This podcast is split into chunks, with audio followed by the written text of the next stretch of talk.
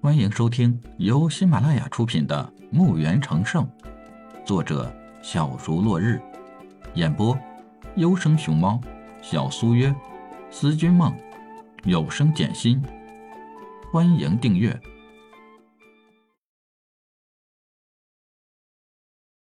一百二十二集。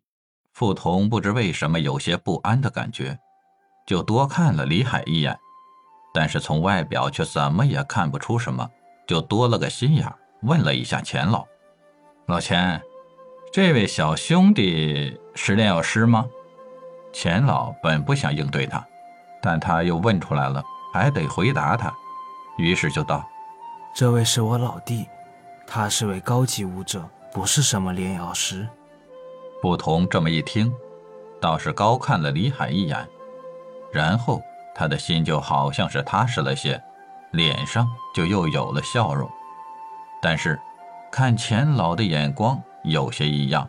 傅彤起身告辞，钱老爷起身相送。走时，连一眼也欠奉的没有看李海。钱老送走这个瘟神，急忙回到客厅安抚李海。他怕李海被那个讨厌的傅彤惹恼，哪知李海问他。钱老不就是一瓶药剂，找人再炼制就好了。老哥何必这样为难呢？李海是故意这样说的。老钱叹口气坐下，刚要说话，谁知钱通好像是找到挤兑李海的机会，就说道：“你说找就找，你以为吃白饭的？一抓一大把。”他刚说完，啪的一声，钱老重重的给了他一记耳光，怒声道。给我滚到祠堂内跪下去反省！钱通吓得闻身就向着祠堂的方向走去。路过钱玉时，钱玉也狠狠地瞪了他一眼。钱通还纳闷，自己和妹妹应该是一个战线的呀，怎么过了一晚，妹妹就叛变了？带着疑问去了祠堂，想妹妹为啥会叛变自己。钱老则是给李海道歉。李海连忙阻止钱老的道歉，钱老重重的叹了口气：“唉，是啊，小老弟有所不知，炼药师一直是这个大陆稀缺的。这短短两天，我去哪里找啊？再说，昨晚的火肯定是那福胖子有关，相信就是有炼药师，也会被他高价雇走。”李海站起来。拉着钱老就走，下人要跟上，被李海给阻止了。可是钱玉却跟了上来，李海不好阻止。李海拉着钱老进入自己的房间，钱玉不解的也跟着进去。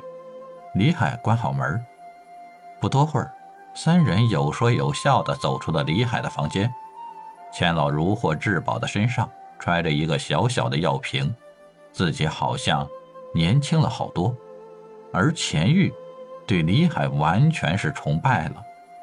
从他父亲和嫂嫂的口里得知，李海的武技很高，一个人击杀了两百多马贼，还会作诗。如今就在他和父亲的面前，熟练地取出个小东西。李海说那是炼药的鼎。就看李海熟练地从包裹内取出一味味草药。用一道真气点在那顶上，就看那鼎里有了火苗，温度很高，不知是怎样的火。运转内力，包裹着草药，投入鼎内开始炼药。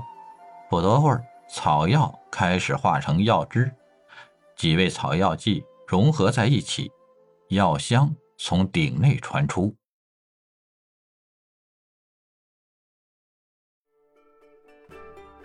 本集已播讲完毕，请订阅专辑，下集更精彩。